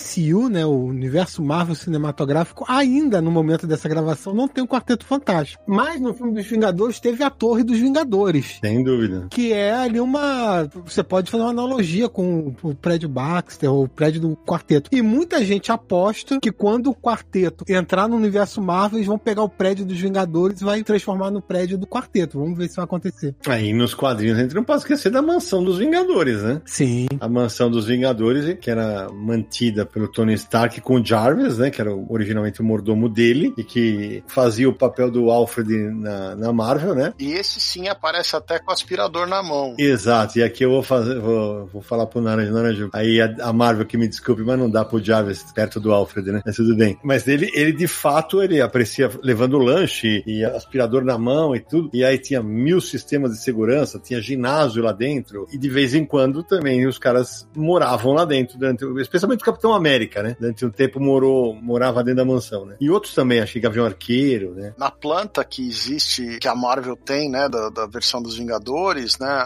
Tem a versão clássica que ficava dentro da cidade, aquela mansão clássica, e depois teve aquele. Os Vingadores tinham, como os X-Men tinham, uma espécie de uma mansão num outro lugar, perto do mar e tal, que era uma, uma outra versão, que acho que até da costa oeste, né? Que era a versão da costa oeste, cada um tinha o seu, a, sua, a sua casinha ao redor da mansão, né? Que é a mansão dos Vingadores da costa oeste. A mansão tradicional dos Vingadores é aquela de vários andares, que fica bem no, no centro, né? Quinta Avenida, número 890. Ah, era esse o endereço? É, foi construída pelo Howard Stark, Hum. a casa, originalmente, que é o pai do, do Tony Stark, né? E aí você tem os, os- os- as áreas dos Queen Jets, né? Que é aquele jatinho dos Vingadores, você tem os, os quartos que ficavam, a- o Visão é a Feiticeira Escarlate, Tony Stark, né? O Hércules, Tigra, um monte de gente. E no subsolo você tem todas aquelas coisas malucas, né? Como nos X-Men, todas as as áreas mais legais, simulador de combate, treinos, robótica, Você, na minha pesquisa, eu tinha visto aqui que a, a mansão dos Vingadores chegou a aparecer, né, né, como você falou, na Quinta Avenida, mas tinha dois números, apareceu duas vezes, 721 e 890. Olha que curioso. Cada, é o que aquele negócio, cada autor. No Marvel Handbook, que é o, o livro que a Marvel publicou que funcionava como uma enciclopédia, né? Eles estão dando a versão de 1986 estava localizada na Quinta Avenida número 890. Legal. E a primeira aparição foi em Vingadores número 2. Tem uma caixa colecionável que a, a Marvel fez em comemoração a, a- aos 75 anos, que era o, o Marvel Famous Firsts, que era ó, um 75th Anniversary, né? Aniversário de 75 anos. O Masterworks Slipcase Set, que é uma caixa no formato da Mansão dos Vingadores. E aí nas laterais você tem o Capitão América andando na calçada, você tem o, o gigante, ele bem enorme, conversando na última janela com a Vespa, o, o Homem de Ferro. O teto, você vê a piscina é, lá embaixo e o Thor tá voando por cima da piscina. Tem vários personagens. E assim, é, é belíssimo, belíssimo, belíssimo. E foi um kit na época custava 500 dólares. Eu acho que isso hoje em dia deve ser, o- enfim, o olho da cara. Você já era o olho da cara naquela época, né? Uia, verdade. Vale lembrar que tem uma série clássica desenhada pelo John Buscema dos Vingadores por volta da década de 80, 1989, se não me engano, 87 a 89, na qual os inimigos dos Vingadores tomam a mansão e destroem a mansão, os Vingadores são reféns e tal. É uma história bem, bem interessante, bem clássica dos personagens, onde eles mostram vários detalhes da mansão também e a mansão é destruída, né? Que a mansão dos Vingadores não é destruída com frequência, né? Ao contrário das outras. Home sweet home. Queria falar sobre dois lugares do universo Disney. Um bem aconchegante e o outro nem tanto. Hum, O aconchegante é a fazenda da vovó Donalda, né? olha aí. Onde ela vive com o sobrinho, ah, sobrinho neto Gansolino, né? É um lugar no qual constantemente os, o Guinho, o Zezinho, o Luizinho, o Donald e o Patinhas vão viver algumas aventuras. E o que me marcou na infância era quando ela fazia aquelas tortas, né? Que pareciam ser até dos quadrinhos sensacionais, né? Aham. Hoje, conhecedor, pouco conhecedor da culinária norte-americana, eu já não sei se eu me empolgaria tanto, não. o visual de tudo é maravilhoso, mas quando você experimenta, normalmente é, é razoável. então, esse seria um lugar de aconchego. Já o outro lugar é um lugar de certos delírios multimilionários, né? O sujeito mergulha numa piscina de moedinhas, né? É a, a caixa forte do tio Patinhas, né? Ele mora lá, né? Ele mora lá e com uma escopeta do lado, né? Um canhão, tem é. um canhão. No... Canhão tem tudo, né? Tem tudo ali, né? Armadilhas, né? Eu queria saber como o sujeito consegue viver tão feliz, com tanta tensão. A famosa caixa forte. A caixa forte do tio Patinhas. Agora, vocês já imaginaram a dificuldade de você mergulhar numa piscina de moeda? Não, é só, é Ah. a fantasia é um negócio lindo, né? Fala a verdade. O sujeito tem que ser bom, hein? O cara já quebrava a cabeça no primeiro mergulho, cara. Nossa senhora, né? Fala a verdade. Não, e eu fico pensando se tantas moedinhas juntas efetivamente tornam ele o pato mais rico do mundo. Porque, É, não. né? Ah, É dinheiro parado, né? Ele não investe. É, é, é verdade. Pois também. Se bem que deve ser de ouro, vai, as moedinhas. Acho que seria esse o, o ponto, né? Imagina. É. Sim. Mas enfim, o sujeito vive tenso ali, que pode ser assaltado, pô. É um lar meio nervoso. Exatamente, até porque ali tem um, a, a número um, né? A número um. Grande moedinha. Os metralhas querem roubar o dinheiro, a maga patológica quer roubar a moedinha número um. E o André deve lembrar, mas o nosso amigo Yuri Costa, que vai estar conosco em breve num episódio do Confis Universo, ele nos fez passar uma vontade danada com uma coleção que foi publicada na Itália e que tem a caixa forte, né, André? Você lembra disso? Então, eu não só lembro disso, como eu tenho aqui em casa. Opa! Ele não me fez passar vontade, ele me fez arrombar minha conta bancária. Eu tenho aqui em casa, eu posso até mandar as fotos depois. Manda, manda, olha aí. Bacana. E o pior é que eles estão lançando agora a casa do Donald, com o carro do Donald e os sobrinhos. Aí fica aquele verme assim, nossa, eu tenho um e não vou ter outro. Ih, Ih, rapaz. rapaz, é pra se quebrar. Algo me diz que na verdade já tá a caminho.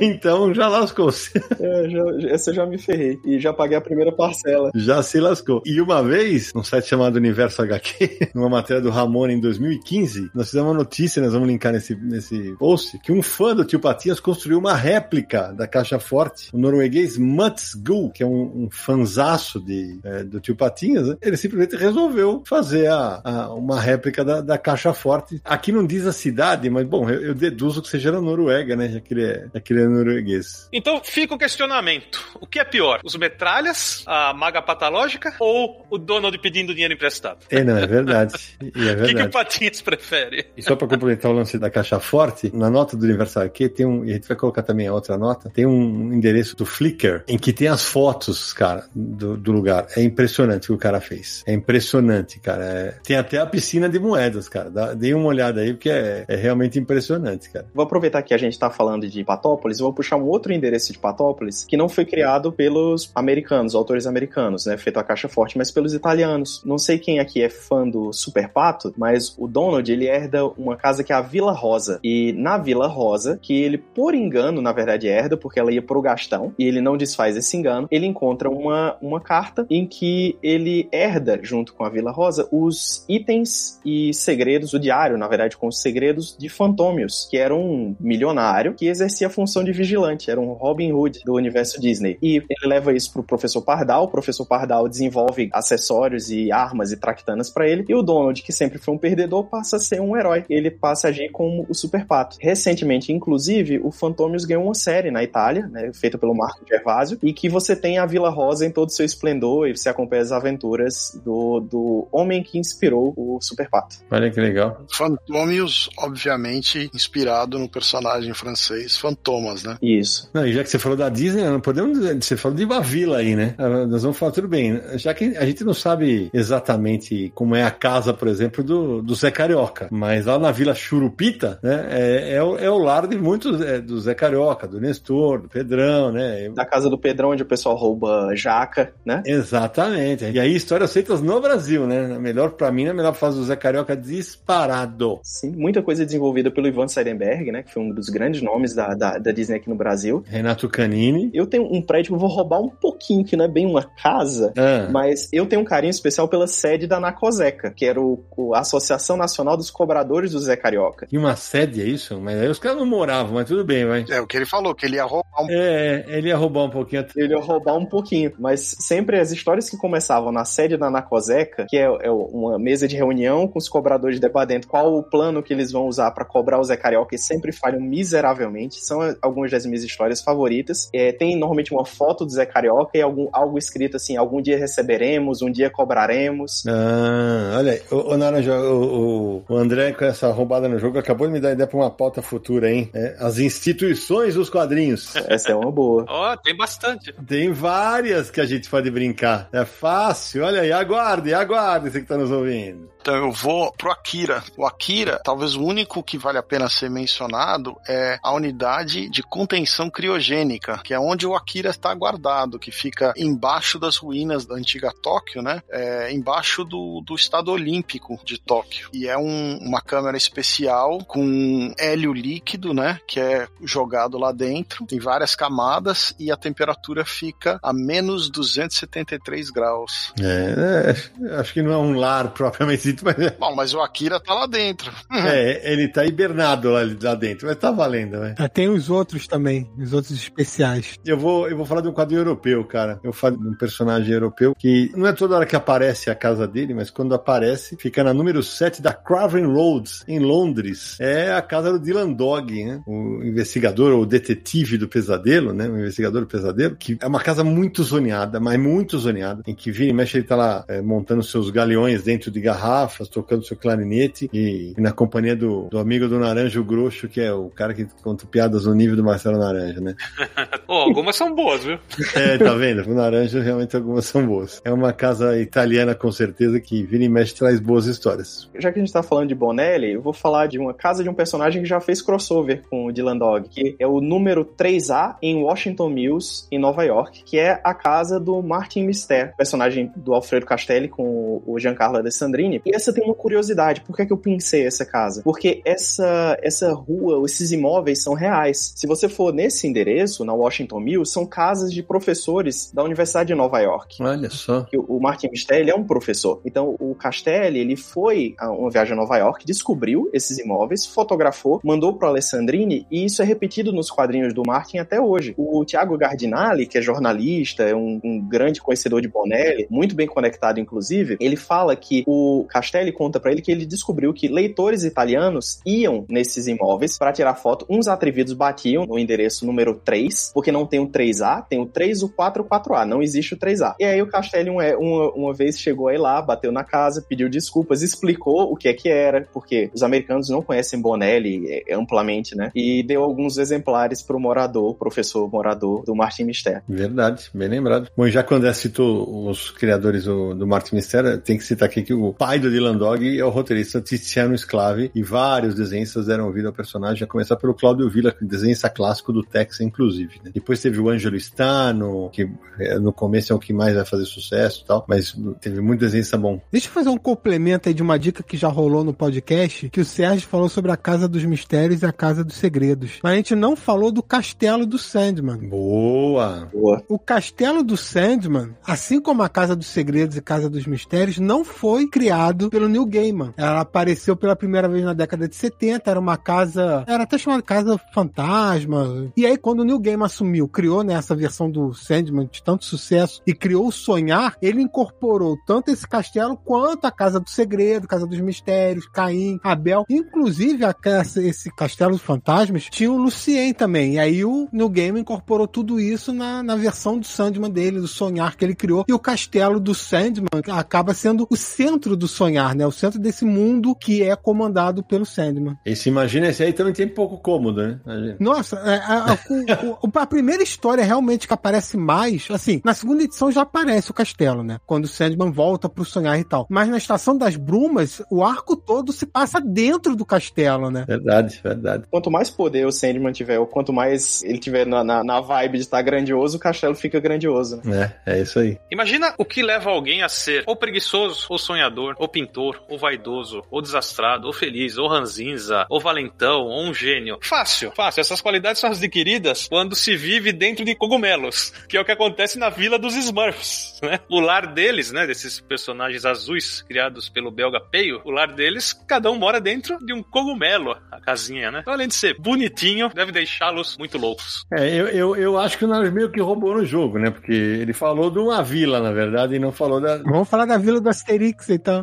É, então, é, porque aí vamos falar, eu vou ter que falar da aldeia gaulesa, vou ter que falar do bairro do Limoeiro, é, porque, né, o Naranjo não fala, ele falou da vila, falou do- da- tá mais pra cidade do que pra um lar, né? Pô, mas ó, o cemitério é o lar da turma do Penadinho. Aí eu concordo. Opa. Aí eu concordo. Eles vivem todos num cemitério, né? Tem, o bairro do Limoeiro, que é a turma da Mônica, cada um tem sua própria casa e tal. Tem a casa do Chico Bento também, né? A casa lá do, da roça e tal. E tem o cemitério que vive o penadinho. E o cemitério sempre aparece, né? Tá lá as tumbas, a pedra com a caveira, cranicola. Você tem razão.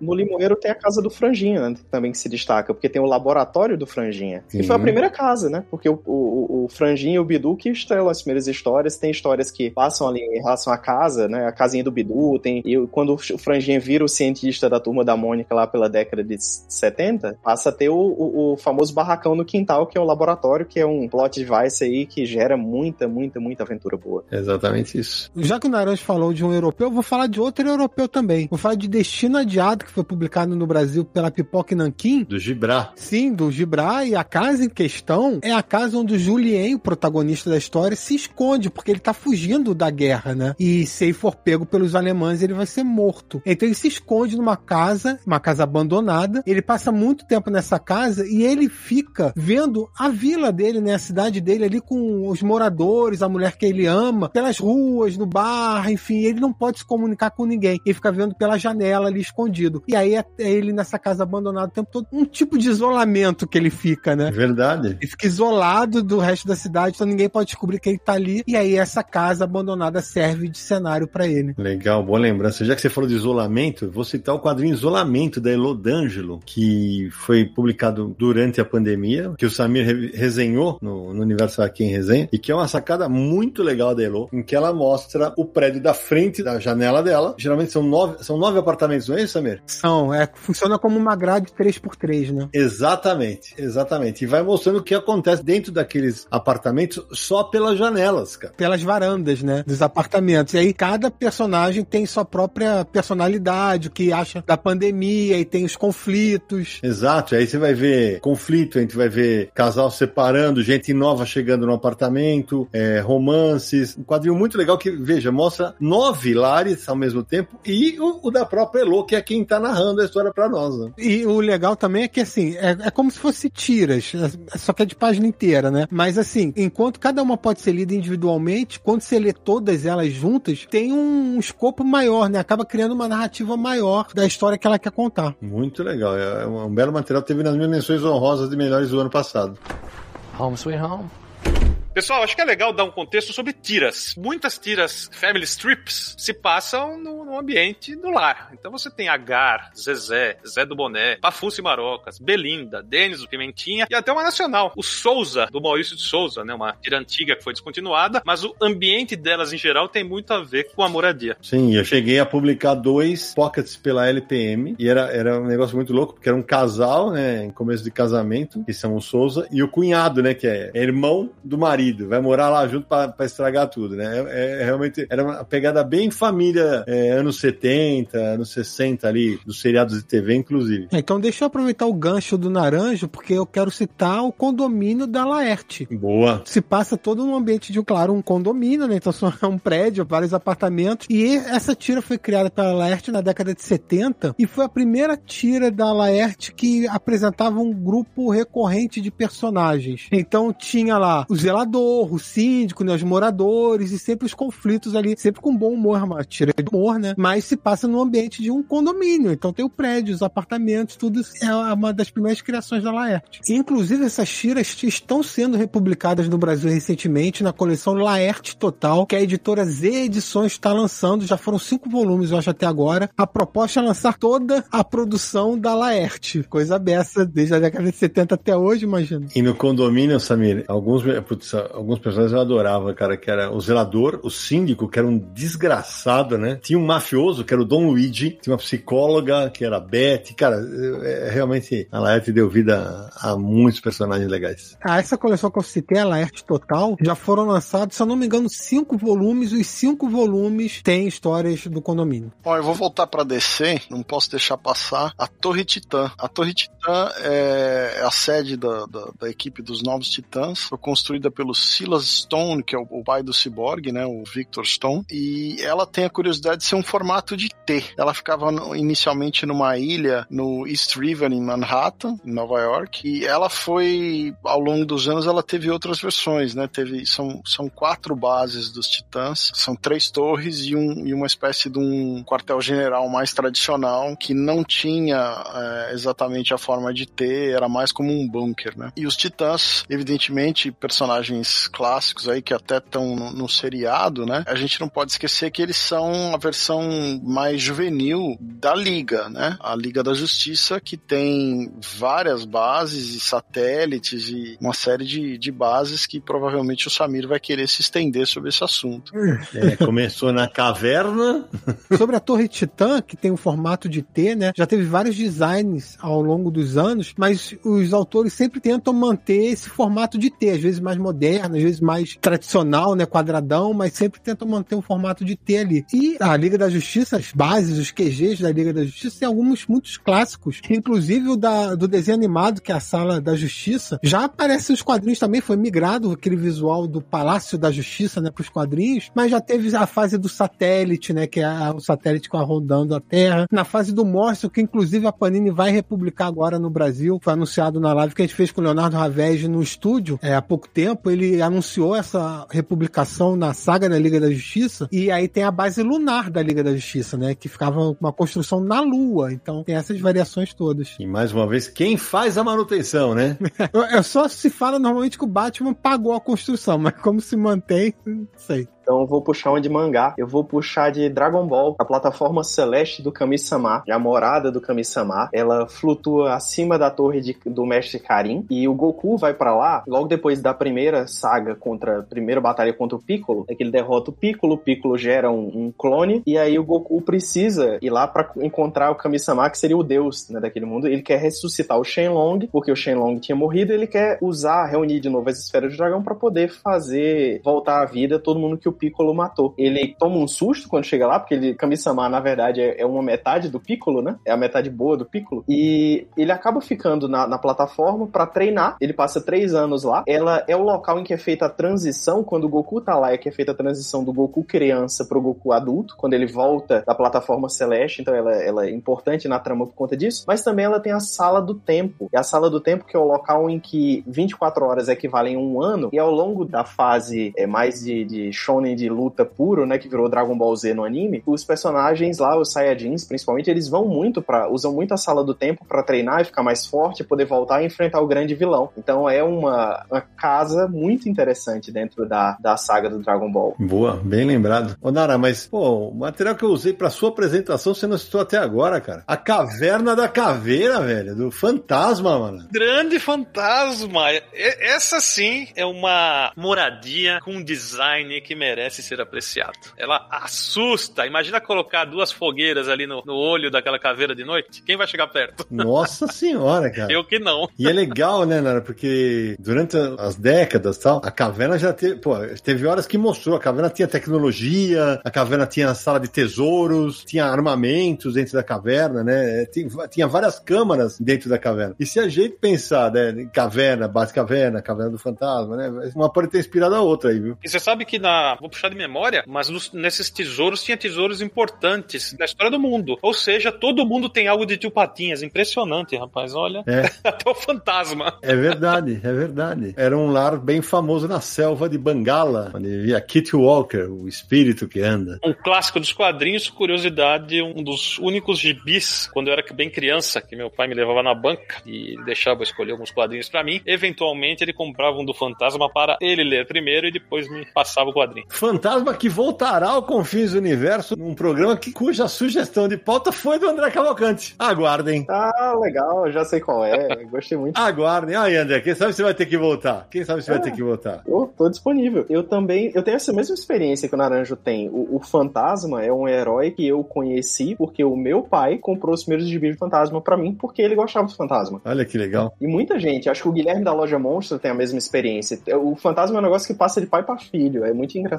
Daniel HDR é um grande fã do personagem. É, você vê que isso não é só o uniforme que passa de pai pra filho, então. Exatamente, é o legado, o legado da caveira. É, e eu, além de gostar do personagem, ainda tenho, eu tenho um outro lado, né? Que é a minha primeira matéria sobre quadrinhos sai em Fantasma e Sandman, né? As duas revistas ao mesmo tempo. Aquele fantasma da DC Comics que a Globo publicou nos anos, no começo dos anos 90. Gosto muito. da- E, e, como eu falei, a Caverna da Caveira realmente é um, era um desses lugares fantásticos para quem lê quadrinhos. A gente tá falando muito de lar, e tudo mais, mas vou citar um quadrinho que um dos motes da história é a busca por um lar, que é o Walking Dead. Walking Dead é uma série sobre zumbis, né, famosa. A gente tem um episódio inteirinho sobre o Walking Dead, recomendo que vocês ouçam, ficou bem legal. E ao longo da série, assim, eles estão, claro, tentando sobreviver, mas estão tentando reconstruir, né? E aí, em várias etapas da série, eles tentam criar um novo lar. Tem uma vez que é numa penitenciária, eles tentam criar um lar dentro de uma penitenciária. Outras vezes eles tentam construir uma comunidade.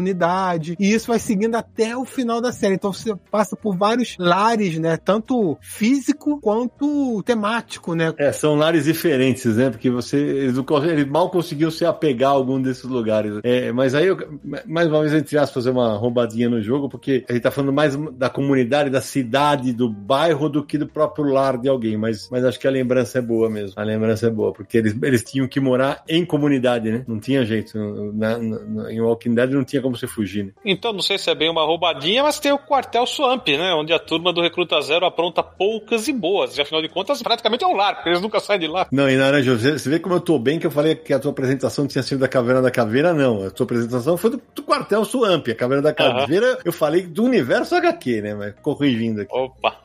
então é lá, né? Onde tem o. Tem até a cozinha com o chefe cozinheiro Cuca, que é tenebroso, né? Só o Tainha que ama de paixão, porque o, o paixão do, do Tainha é comida, né? Que gororoba, velho. Mas é triste ali. Tem, a, tem a cape, o capelão, né? Cuidando da igreja. Enfim, todos os personagens carismáticos que fizeram história nas tirinhas de humor por décadas seguidas. Muito bem lembrado. É, é, é, é mais uma que dá pra gente colocar naquele, naquele negócio. Acho que nem todo mundo queria estar ali, né? Mas alguns certamente. Ainda mais pensando em americanos, americanos americanos, americanos, ah, não, adora, né? Agora, se fosse o Brasil, imagina assim, ah, não, eu quero ir pro exército. Eu não, eu não queria, não. O primeiro que tá no canto errado ali é o zero, né? Exatamente, imagina que ele tá falando, meu Deus, o que, que eu tô fazendo aqui, né? Home sweet home. Pô, e ninguém vai falar do Homem-Aranha, não? Ah, vamos lá, então. Começar com a casa da Tia May, né? A casa da Tia May, que é onde o Peter Parker morou durante muitos anos, né? É uma casa na, em Forest Hills, que é uma comunidade do bairro de Queens. Essa casa foi construída na década de 30 e era o esconderijo do, do gangster Dutch Malone, né? Depois o Ben Parker e a May Parker foram morar e o Peter acabou indo morar com eles, né? O endereço dessa casa, às vezes é dado como número 20 Ingram Street e às vezes como número 337 Elm Street East. E a primeira aparição dessa casa é no Amazing Fantasy número 15. O Peter Parker, ele teve um apartamento junto com o Harry Osborn, o filho do Norman. E esse apartamento ficava em Manhattan e era o apartamento que eles dividiam como colegas quando eles, eles estavam na Universidade Empire State. Então, o apartamento era do Harry, mas o, o o, Peter ficava lá, morava lá com ele, né? Um apartamento universitário deles. E depois disso, durante muito tempo, o Peter teve um apartamento sozinho que ele alugava do senhor e da senhora Muggins, que ficava na Chelsea Street, número 410, perto da oitava avenida em, Chelsea, Manhattan, né? Nova York. E esse também era um, um apartamento que o personagem teve durante muito tempo e que chegou até aparecer nos quadrinhos uns desenhos de uma planta, né? No qual eles mostravam a disposição disposição do quarto, né? A sala, o quarto, cozinha, né? Tinha uns desenhos mais ou menos mostrando como é que era o visual do apartamento do Peter. Esses são os mais conhecidos. É, a casa do Queens era muito, para mim, achava muito legal, porque as maneiras que ele encontrava para sair da casa vestido do Homem-Aranha era um negócio sensacional, né? É, o mais divertido, né, na verdade. É, exatamente. Agora, Sidão, eu não queria deixar passar o castelo do Doutor Destino, né? Boa. O Doutor Destino, ele é o, o líder da, da Né? A capital é Dunstad, que originalmente se chamava Hassenstad, mas se chama Dunstad. E tem um castelo do século XVI, gigantesco, com mais de 100 quartos e tal, que é a base do Doutor Destino, né? Onde ele mora, onde ele recebe o quarteto, aprisiona o quarteto, e tem todas as coisas dele, a fábrica de robôs dele, né? Umas coisas nucleares, uns, todas aquelas aqueles laboratórios do Doutor Destino. Então é um, é local icônico, né? E já que a gente está falando de palácio, vou citar um só como curiosidade, que é o Palácio da Família Real dos Inumanos, né? Que fica em Atilã. Atilã é uma, uma cidade dos Inumanos, que já teve é, uma versão que era uma ilha, teve uma versão que ficava no, no, no Himalaia, e tem aquela fase famosa que o quarteto leva a cidade para a área azul da Lua, que é uma área que tem oxigênio. Então, o Raio Negro e a Medusa, que são os líderes da família real, Imperial, eles moram no palácio que fica no centro da cidade de Atilã. Então também é um cenário de muitas aventuras do quarteto e mais recentemente de outros personagens da Marvel, né? É, antes de começar o programa, o Samir tentava falando, ah, qual entra, qual não entra tal. Teve um que o Samir falou, mas e esse? Eu falei, pô, é curioso, né? Mas porque ele esteve no, no Velozes e Curiosos, mas os navios de One Piece são também o lar dos caras, né? Porque eles moram no navio, né? O Luffy, Pois é. o Sanji, a Nami, a tripulação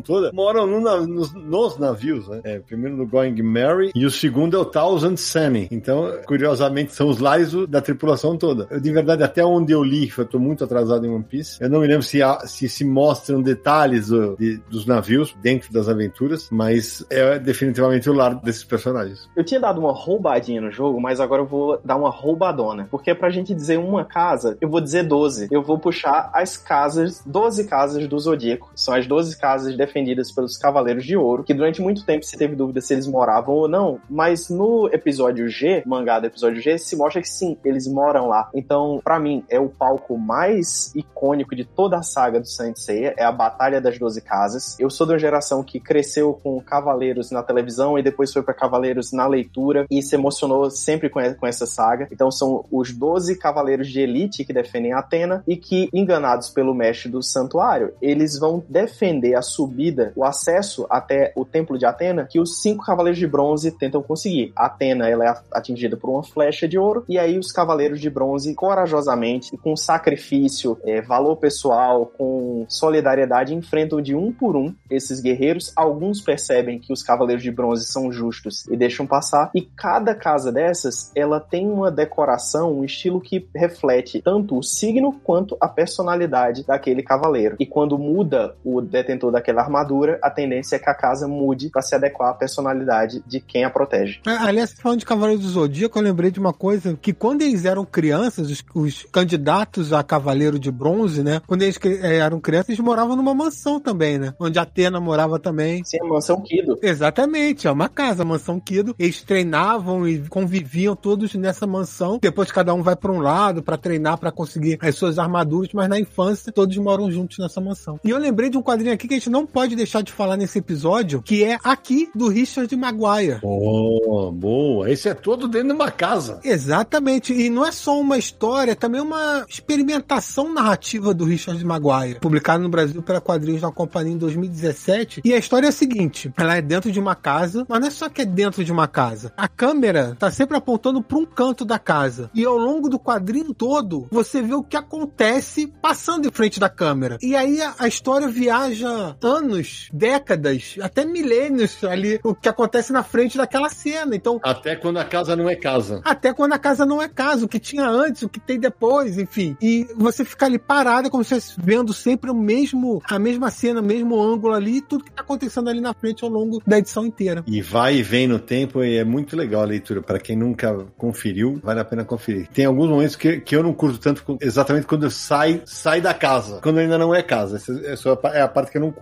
É, aí dá uma viajada maior. É, mas é um experimento muito interessante. Porque a obra é sobre a casa, né? É sobre uma casa. Ou um ponto da casa. Muito legal. Agora, moçada, tem um outro que a gente não pode esquecer que entra naquela categoria de é lar, mas eu não queria estar aqui. Né? Que são os dois álbuns de Paraquejos, né? Do Carlos Jimenez, publicados pela Comic Zone no Brasil, em que o protagonista, que é o próprio autor, relata eh, passagens da vida dele quando ele, ele viveu dentro de um orfanato para meninos, né? Na Espanha franquista, né? Histórias pesadíssimas, cara, e os dois álbuns tiveram em, listas de melhores do ano que eu fiz, cara.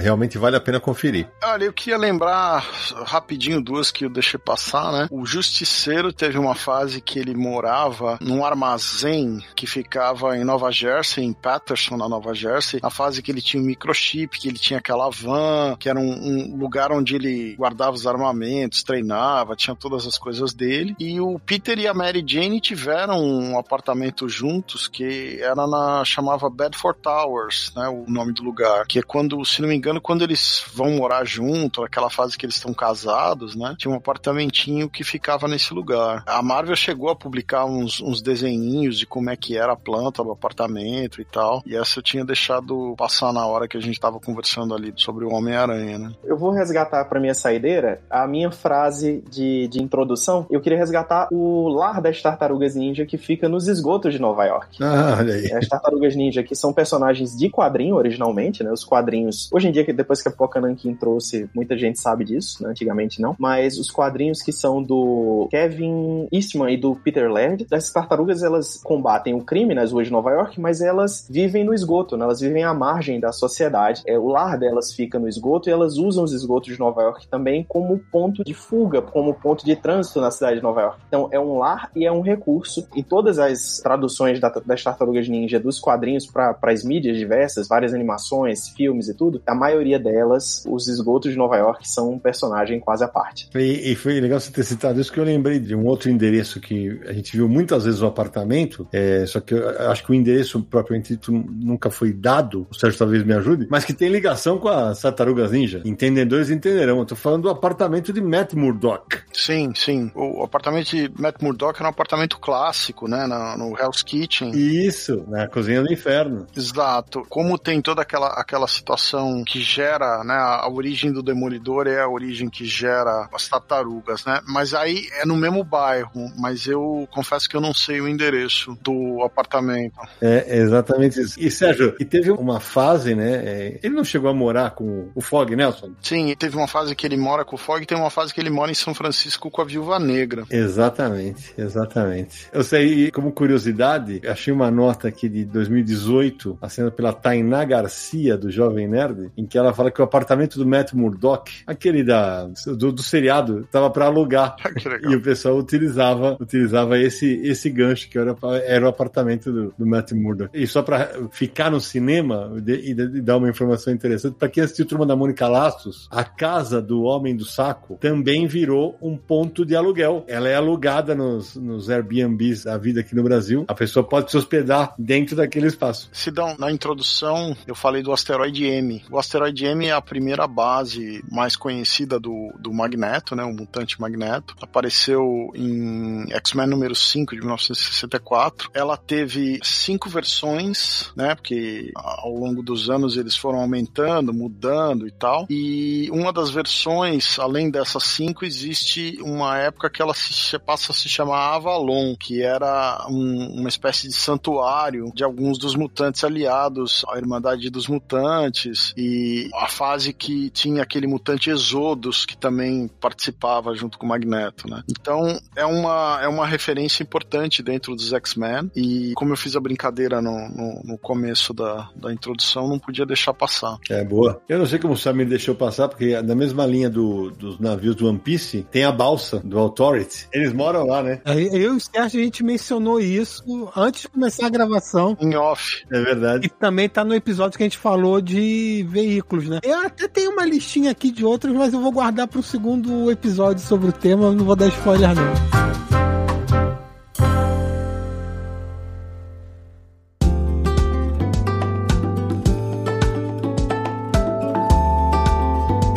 Samir Naliato, que papo espetacular sobre casas, edifícios e moradias das mais diversas. Mas antes da gente se despedir, aqueles recados para quem quiser encontrar o Confis Universo, o Universo aqui nessa internet, que é lar de tantos personagens e quadrinhos. Pois é, um papo cheio de curiosidades e uma boa conversa. Para mais programas assim, você pode nos ajudar apoiando nossa campanha no Catarse, né? Reforçando catarse.me barra Universo HQ e ouça todos os episódios do Confins no Universo. Se está conhecendo a gente por este episódio, saiba que tem mais de 150 ainda para você ouvir e você encontra todos em podcast.universohq.com. Afinal de contas, o Universo HQ é a casa do Confins do Universo. Mas você também encontra o podcast no iTunes, no Spotify e no Deezer. Então acesse essas plataformas, procure por Confins do Universo e passe a seguir para receber todos os episódios. Além disso, mande mensagem pra gente para podcast@universohq.com ou DDD 11 94 985835989. Nas redes sociais, busque Universo HQ no Facebook, no Twitter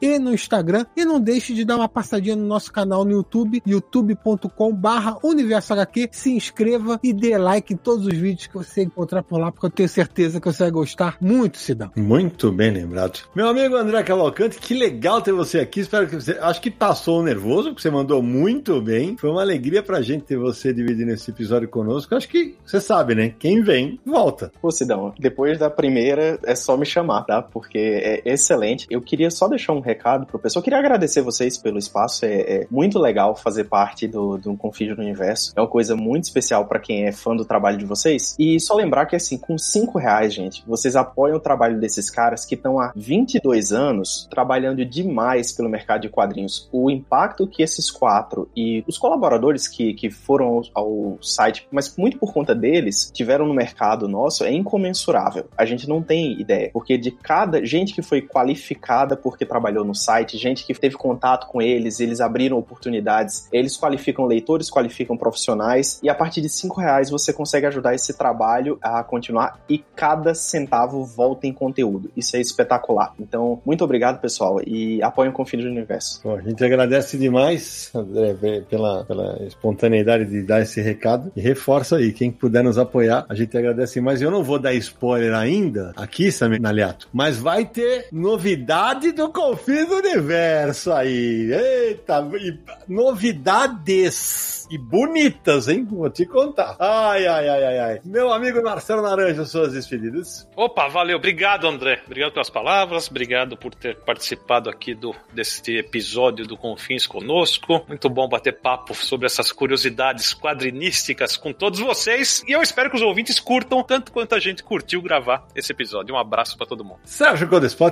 Eu queria agradecer o André. O André mandou muito bem, fez aí um, um, uma pesquisa e citou uma série de, de locais que talvez a gente não tivesse citado, então mandou bem a beça. Agradecer a todos vocês, o papo para variar foi muito bom. E aqui o pessoal que, né, que patrocina a gente é, mensalmente aí no site, dando aí 5, 10, 20, 30 e fazendo com que o, o programa fique cada vez mais bacana. Samir Naliato. Antes de mais nada, agradecer André não só pela brilhante participação, mas pelo apoio ao longo de todo esse tempo. E o meu agradecimento aqui na figura do André, mas estendo a todos os nossos apoiadores. Muito obrigado. Muito obrigado também, deixar registrado aqui no podcast também, a todo mundo que foi nas lives, nas duas lives no estúdio que a gente fez. Nossa, foi demais. Pessoal, a participação foi muito legal, as mensagens que vocês mandaram, a gente leu pros convidados, a gente brincou, a gente se divertiu e espero que vocês tenham se divertido também aí assistindo. Então, obrigado pela força de sempre. E agora já estamos preparando para a próxima gravação. É, Naranja falou sobre a casa do Doutor Estranho quando esse episódio for ao ar, já vai ter tido cabine, né? Hum. Será? Ih, rapaz.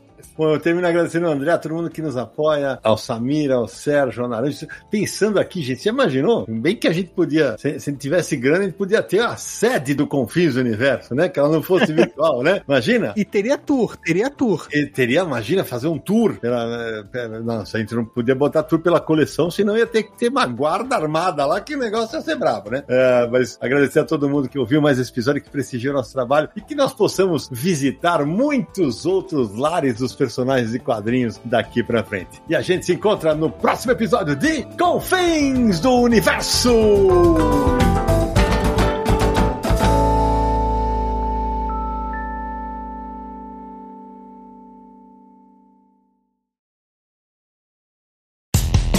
Dia mais claro ou na noite mais densa, você está deixando a nossa presença. Faça uma boa viagem de volta, mas não fique disperso. Nos encontraremos no próximo episódio de Confins do Universo.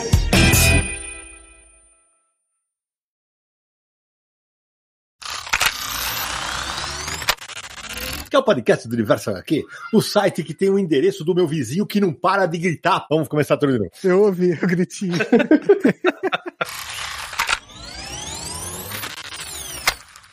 Então é lá, né? Onde tem o. Tem até a cozinha, cucuca, tem o capelão com a igreja, né? Repete, porque esse cucuca aí não ficou bom, viu? Cucuca, cucuca não ficou bom, entendeu?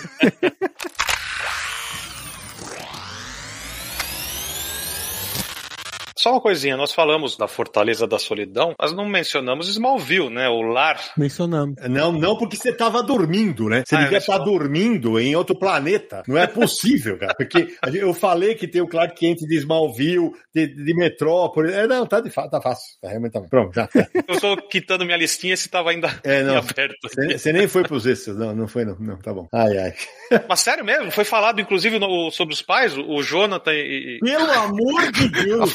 Fazenda, a fazenda. Jesus de bicicleta, velho. Como é que chama a esposa dele mesmo? Ah, Marta. Por que, que você falou esse nome? Ai, meu pai. tá Jesus. bom, tá bom, já foi. A minha esposa apoia o Universo HQ por conta das piadas do Naranjo, então eu acho que tem que ter uma dessas. É, não, porque não é piada, né? É a realidade do naranja. É a realidade, né?